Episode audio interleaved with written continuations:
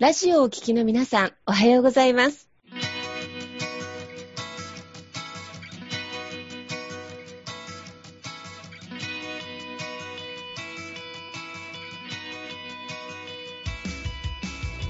FM 那覇より毎週日曜日9時30分からお届けしております坂本典彦のラジオ経営塾が今日も始まりましたこの番組は20年間で1万人の起業家経営者を指導してきた坂本典彦先生があなたの経営に役立つヒントや最新の情報をお届けする番組です。坂本典彦のラジオ経営塾。今日も最後までお楽しみください。今日も始まりました。坂本典彦のラジオ経営塾。パーソナリティは私、根葉智美がご一緒させていただきます。では、坂本先生、本日もよろしくお願いいたします。はい、よろしくお願いいたします。はい。で、本日はですね、ゲストにですね、えー、立志財団沖縄支部でですね、沖縄の方の、えー、桜坂市民大学でもですね、企業の講座を開講されていらっしゃるですね、森川大地さんにお越しいただいております。森川さん、今日もよろしくお願いいたします。はい。よろしくお願いいたします。はい。ありがとうございます。まあ、前回ね、引き続き森川さんなんですけれども、沖縄にね、今住んでおられまして、東京からね、沖縄の方に今、ね、拠点を構えまして、で、それでまあ、今、もう5年近くですかね、沖縄の方で、まあ、企業の講座ですね、桜坂市民大学の方で、企業をね、教えるという形で講座をされておるという形ですね。で、その森川さんがですね、まあ、沖縄でその企業をね、教えて感じた、まあ、3つのことということでね、今日はお話しいただきたいなと思うので、その実際ね、ご自身の、まあ、体験も踏まえてね、企業の指導してみてね、感じたこと、ね、で、まあ、成果出る方と出ない方ですね、まあ、そういったところの違いなどもね、今日教えていただけたらと思いますので、よろしくお願いいたします。はい。よろしくお願いします。はい。じゃあ、ちょっと改めて森川さんの方からご紹介をお願いいたします。森川です。よろしくお願いいたします。今、沖縄県の那覇市に住んでおりまして、もともとあの、沖縄に住んではいなかったんですけども、まあ5年前ぐらいですかね、縁があって沖縄に来まして、で、あの、まあその時からですね、東京にいた時から実は坂本先生からそのビジネスとか企業のことについてのそのスクールに通っていろいろ指導をいただいてました。で、そのスクールに通ってる途中で沖縄に来ることになって、まあその内容をですね、まあ、沖縄の人にもこう伝えできたらいいなと思って、立志財団の沖縄支部っていうのも、こう、作らせてもらって、で、ご縁があって、今、その桜坂市民大学っていう、桜坂劇場の2階の方で、そういう企業を教える講座を担当させてもらってます。まあ、えっ、ー、と、一時コロナでちょっとこう、休校っていうこともあったんですけれども、まあ、いつもはですね、最近は毎週土曜日なんですけども、そちらの方に企業にご興味のある方がお見えになって、まあ、5回の講座でいろいろこう、ご指導というか、まあ、ご支援をさせてもらってるっていうような、そういった活動をメインでさせてもらっております。はい。はい。ありがとうございます。そうですね。まあ、森川さんがね、まあ、これまでね、まあ、そういった起業をする方のね、指導されてらっしゃるんですけれども、で、まあ、沖縄っていうね、土地の中でね、あの、起業の講座、これ森川結構め、あんまり他ないですかね、沖縄で起業のことを教えてる。えっ、ー、と、まあ、なくはないとは思うし、うんうん、えっ、ー、と、自分よりもこう、スキルもキャリアも知名度も上の方ももちろんたくさんいらっしゃるとは思うんですよね。はい。はい、ただ、えっ、ー、と、まあ、絶対数で言えばやっぱり東京とかの方が多いとは思います。うん、で、沖縄の場合、その企業って言ってもどっちかっていうとこう、ノマドワーカー、になりたいとかですね。はいはいはいはい、はい、ショップ、あまあ、お店を作りたいとか、うんうん、そういった方が他の他府県に比べて多いような印象は受けます。うんうんうんうん。ねそういう中でね、森川さんも4年以上、ね、企業についてね、教えてらっしゃるというところでですね、で今日は森川さんがそのね、あの経験の中でですね、まあ企業、沖縄で企業を教えて感じたまあ3つのことっていうのをね、あの大事なポイントっていうのをね、お話しいただきたいなと思ってますんで、よろしくお願いいたします。はい。ではですね、えっ、ー、と、実際にじゃあまず1つ目のポイントなんですけれども、はい、教えていただいてよろしいでしょうか？そうですね。えっ、ー、と、教える側の視点で言うと、生徒さんは、あ、まあ、受 すみません、生徒さんというか受講生の方ですね、うん、は、人数が多ければいいわけではないと。これ、教える側の話です。うん、なので、えっ、ー、と、学ばれる方の視点で言うと、人数が多ければ、まあ、そこは悪いわけじゃないけれども、人数が多いっていうだけで、そこの企業塾とかスクールに通うっていう選択はちょっと考えた方がいいかなっていうふうには感じてます。はいはい。わかやっぱり、あの、少人数で、まあ、丁寧に教えてくれるっていう方が、まあ、いいっていう感じですかね。えっと、まあ、人によると思うし、一長一短だと思いますので、最終的には自分で判断していただくっていうのは一番大事だと思ってます。ただ、えっと、あくまで今まで私がご縁があって、いろいろこう、接してきた受講生の方を振り返るとですね、やっぱりこう、きめ細やかなって言うとあれですけれども、それこそマンツーマンで、えっと、コンサルを兼ねているような、そういった、えーまあ、指導というか、講義の方が、やっぱり相手の方にとっても身になったりとか、あと、やっぱり楽しいって感じていただいている、その講義の内容、講座の、全5回の講座をですね。そういうのってすごく思うんです。でもちろん、知識が増えるっていうのはいいことだと思うんですけども、そういう座学をお伝えするよりも、その知識の量がたとえ少なくても、それをご自身の身の上で活かしたら、こういうビジネスができそうだっていう、こういうふうに感じていただく方が、喜んでいただくことが多いです。うん。それは、えっ、と、喜んでいただけるってことは言葉を変えると、相手の方の役に立っている、ためになっているっていうふうにあの考えていますので、そういった意味で言うと、あの、まあ、教える側、自分がですね、教える側からすると、例えばこう100人、200人の会場で満席になって、華々しくそのステージでこう、ビジネスを教えるっていうことも、まあ、もちろんすごいいいことだとは思うんですけれども、それよりも、えっ、と、二人とか三人とか、それぐらいで、こう、会話をしながらですね、相手の方の身の上に応じた、身身の上にこう置き換えられるような、そういった話で、一緒に二人三脚で企業について、一緒にこう、学び、学べる環境の方がいいかなっていうふうに思ってます。いやーね、素晴らしいですね。ネハさんいかがですか今のところ。あの私、受講側の気持ちがすごく分かって、あの、やっぱ他人、多数、人数が多いところで授業を受けてたりすると、やっぱ多数の、あの、理解度の方に流されちゃうというか、自分がまだ追いついてなかったりしても、やっぱ進んでいってしまったり、あとはなんかその、先生とこう、アイコンタクトがなかなか取れないっていうのがあったので、あの、まあ、少人数のところでも、あの、授業って受けたことはあるんですけど、やっぱりその、アイコンタクトが取れるとか、コミュニケーション取れるっていうのももちろんだし、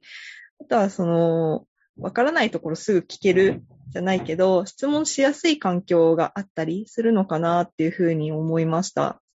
すごくいいと思います。ありがとうございます。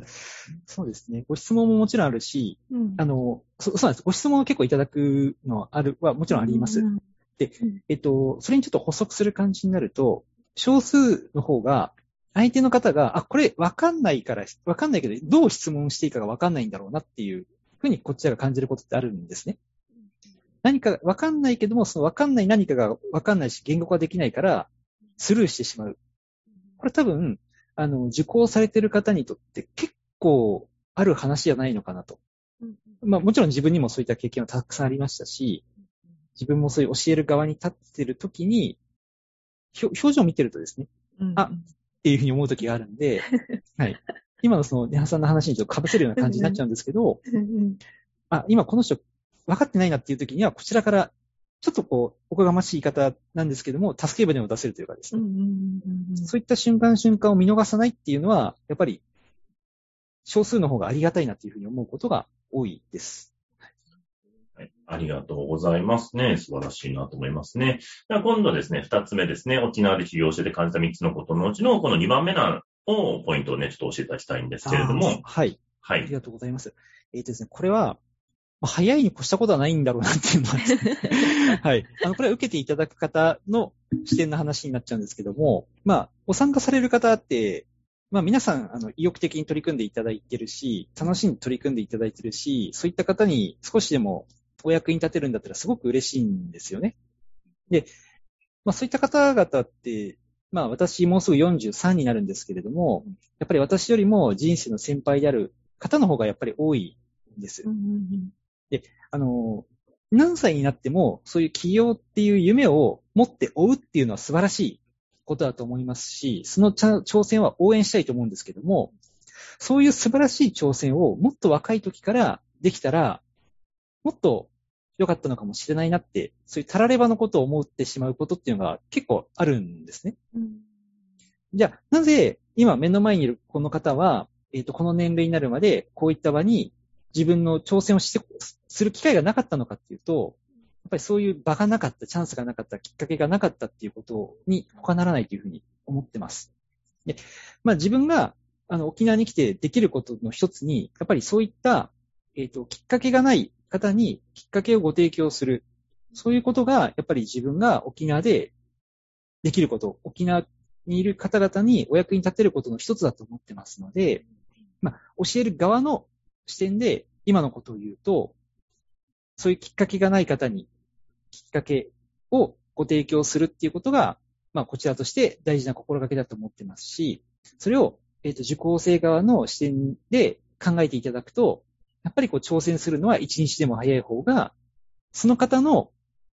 ためだなっていうのは、すごく感じることが多いです。はいはい。もう、じゃあ治療するにはね、一日でもやっぱ早い方がいいということで。ねでも本当にね、あの、早くチャレンジすることでね、まあ、まあ失敗もね、確かにするかもしれないんですけど、そこからまたね、経験、それは経験になりますからね。まあ経験値がやっぱ増えてきますよね。なんか早くやることでね。そうですね。うん、すごい。え、森川さんが教えてる、そのね、桜坂市民大学のその企業の講座は結構やっぱ、んあの、年齢層上の方が結構来られる感じなんですか？そうですね。あのーまあ、お見えになった方にいろいろ動機を伺いますと、えっ、と、皆さんやっぱりその、ご自身が、まあ、勤め人の方が多くて、うんその方が、まあ、定年退職した後っていうのが、はいはいはい。し人生の視野に入ってきて、うんうんじゃあその後どうしようかなっていうふうに思われる方が多いようなんですね。で、それは、あの、そういった企業に挑戦するっていう一つのきっかけだとはもちろん思うんですけども、やっぱりその、50をこう過ぎてらっしゃる方が多いかなっていうふうに、あの、拝見してて思います。そうですね。そうするとやっぱりね、早め早めにね、なんかやっぱチャレンジして準備もしていくっていうことがね、まあすごく大事になるっていうところですよね。そうですね。で、まあ逆に言うと、それだけ、あの、こういった講座って他にも参加されたことあるんですかってうんご質問すると、まあなかったとか、そもそも知らなか、あることを知らなかったとか、うんうん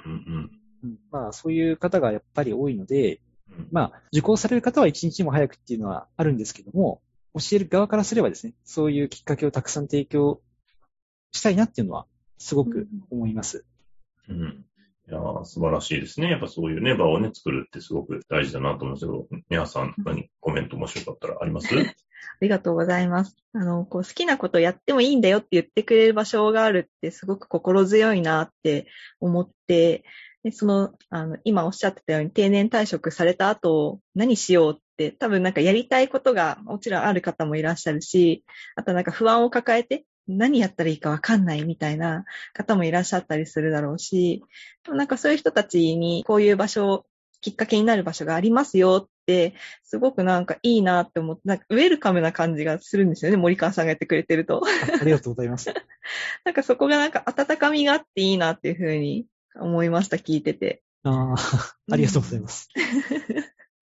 ね、素晴らしいですね。はい、ありがとうございます。そしたらですね、三つ目ですね、沖縄で治療を教えて感じた三つのことのうちの最後はね、三番目なんですけども、はい、三番目について、はい、いかがでしょうか？はい、ありがとうございます。えっ、と、まあシシンプルに仲間や環境が大事だなっていうふうに思います。これは、えっ、と、受講していただく方の視点に立ったことなんですね。どういうことかっていうと、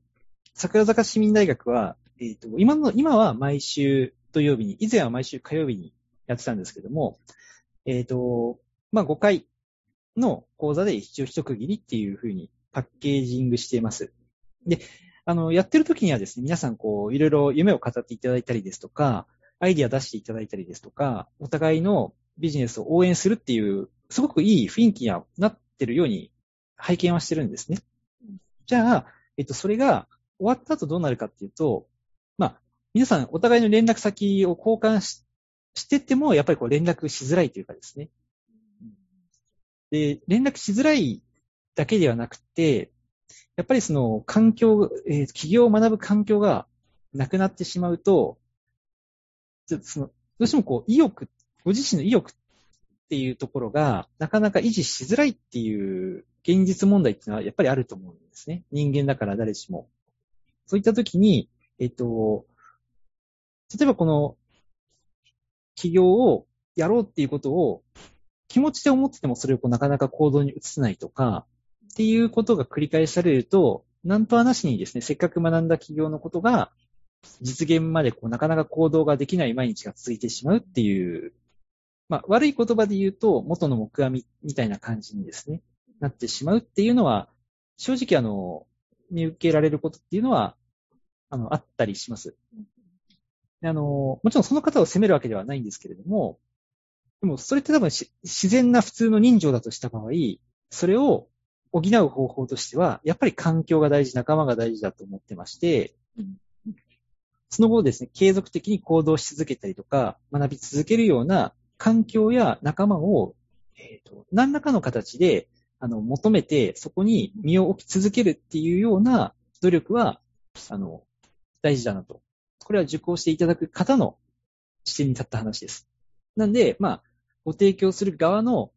視点で言うと、そういう、えー、仲間とか環境とかも合わせてご提、まあ、受講の5回が終わった後ですね。終わった後にも、そういった仲間たちとか環境があって、そこにこう身を置けるようなものもこうご提供する必要っていうのはあるのかなっていうのは最近すごく思います。ありがとうございます。いや、でも本当大事ですよね。やっぱりそのね、特に企業ってね、新しいね、場所にまたチャレンジしていくってことですから、ね、そういう時にね、それを学ぶ環境であったりとかね、なんか、まあ、切磋琢磨していくような環境。で、あと、まあ、それをしていく仲間ですよね。これがやっぱり、いるかいないかで、やっぱり、その後の進み具合もそうだし、あとね、すぐ人に相談できるかとかも変わってきますから、やっぱ全然違いますよね、そこってね。そうですね。あとあの、まあ、これ沖縄だけかどうかちょっとわかんないんですけども、あの、なんか誘惑が多いというかですね。あの、あのまあ、誘惑って何かっていうと、私、あの、那覇市に住んでて、ちょっと行ったら、その、境町っていうですね、うん、お酒と食事が好きな人にはたまらない町があるんですよね。はい。しかも、あの、なんて言うんでしょうね。ぜ、善意だと思うんですよ。うん、もう良かれと思ってやっていただいてると思うんですけど、まあまあ早い時間からお店が開いてて、まあまあ遅い時間までやってるんですよ。はいはいはい、はい、危険ですよね。危険極まりないというか。はいはいはいはい、そ、そこと、自分のやるべきこととこう折り合いをつけれるだけの冷静なメンタリティは、私は持ってないと思ったんですよ。だからですね、そういった自分だからこそ、もう仲間とか環境とかすごい大事だなってわかるし、もう仲間と言ったら、仲間がいたらその人のアポイントも無理やり予定を作ってしまって、はいはいはい、そこをこうブロッキングって言うんでしょうかね。はい、この時間は桜坂に行けない環境を作ってしまうみたいな。はいはいはい。やらざるを得ない環境を作るっていうのはめちゃめちゃ大事だなと。はい。あの、すごく思ってます。いやーね、やっぱそういうね、なんかどうしてもね、人間ですからね、そういうね、なんかね、飲みにね、流れちゃったりとかってありますけど、逆にそういう、まあまあそういうのは、それはそれでね、なんかあの楽しむのもね、大事ですけれど、ね、そういう学ぶ環境とかね、チャレンジする環境ってすごく大事だなと思いますよね。うん、ねはさんいかがでしょうか、ありがとうございます。あの、私もなんか会社通いながら、坂本先生の立志塾学ばせてもらったので、環境面ってすごく、あの、わかるなっていう部分が多くて、やっぱ塾終わった後って、日常に引っ張られちゃうんですよね。元の環境に戻ってしまうじゃないけど、あ、なんかこっちが普通で、あの、夢物語の時間だったのかなみたいな感覚に陥っちゃうのもすごくわかって、だからこそそのチームとか仲間とか環境が大事っていうのもすごく実感してて、私も自分一人で続いてるものってやっぱりなくて、誰かしら一緒にいてくれるから長く続けられてるっていうのがあったので、さっきのその誘惑が多いっておっしゃってたんですけど、やっぱそれもなんか仲間ができれば、その思いを語れる仲間とか、一緒に企業を応援でき合う仲間ができたら、そこにね、みんなで一緒にじゃあ飲みに行こうってなったら、むしろ強みになっていくんじゃないかな、その飲み屋さんもってちょっと 思いました。熱く語れる飲み会は最高だと思います。あありがとうございます。あもうまさに本当その通りで、えっと、今、沖縄では、まあまあ、私の場合ですね、あの、まあ結婚したっていうのもあるんですけども、妻とそういったところに、まあ土曜の夜とかによく行くことにしてるんですけども、で、それまでの、えっと、土曜日の日中は、まあまあもう死ぬ気で働いてるみたいですね。そのご褒美って言うとあれですけども、まあ、晴れとけとかオンとオフっていう感覚で、その土曜日の時間はあの、まあ、妻と楽しく食事をする場、時間にするっていうふうに、まあ、できてるんですね。で、それも自分の方で立ててるビジネスの目標とかがこうでっていうのを妻と共有、共有させてもらって、うんうんでそのご褒美で、えっ、ー、と、今日の美味しい食事、あそことあそこに行こうとか、そういうふうな話をするのってすごく励みになるし、うん、まあ、食事に行ってこういう楽しい日が、充実してる時間ができるっていうのも、昼あれだけの目標を立てて、ちゃんと自分でできたからっていうような感じになるんですね。それって僕が意志が強い人間だっていうことでは全くなくて、そういう環境と、あとそういう約束をする相手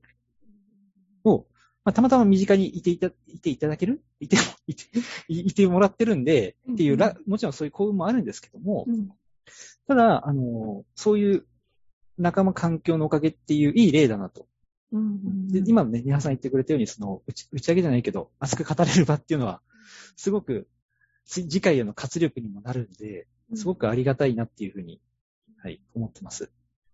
いやー、素晴らしいですね。なんか本当にね、そういうね、なんか、あの、楽しくお酒も飲みながらね、楽しくビジネスとか企業をね、学んでいける、そういうね、環境ね、あの、あると本当にいいんだなっていうのはね、なんかお話聞いてすごく思ったなというところでございます。はい、ありがとうございます。で、まあ、そんなね、森川さんね、まあ、あの、企業をね、教えて、まあ、感じた3つのことということでね、今日は少人数でね、教わるっていうのとか、若い時に、早くね、早いうちにまあ、挑戦していく、ね、企業にチャレンジしていくとかね、環境と仲間が大事っていうね、この3つお話しいただきましたけれども、あの、森川さんからね、もし実際に、あの、企業をね、勉強したいっていう場合なんですけれども、今、その桜沢か市民大学の方に行くといい感じですかね。そうですね、はい、ありがとうございます。そうですね。あの、まあ、コロナで、えっ、ー、と、11月いっぱいまではちょっと休校っていう感じになってるんですけども、うん、12月以降ですね、えっ、ー、と、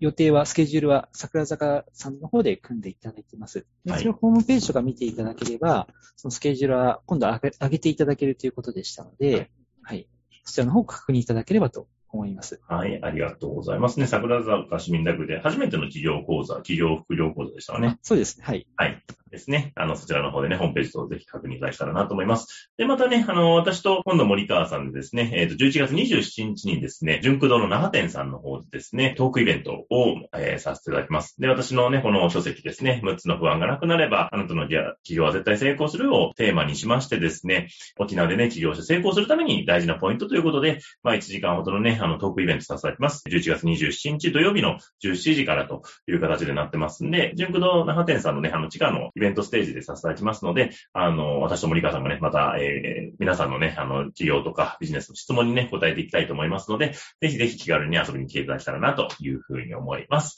はい、という形でですね、えー、今日もね、あの、本当に森川さん素晴らしいお話ありがとうございました。はい、それではですね、えー、じゃあこの辺で終わりにしたいと思います。それではどうもありがとうございました。はい、ありがとうございました。ありがとうございました。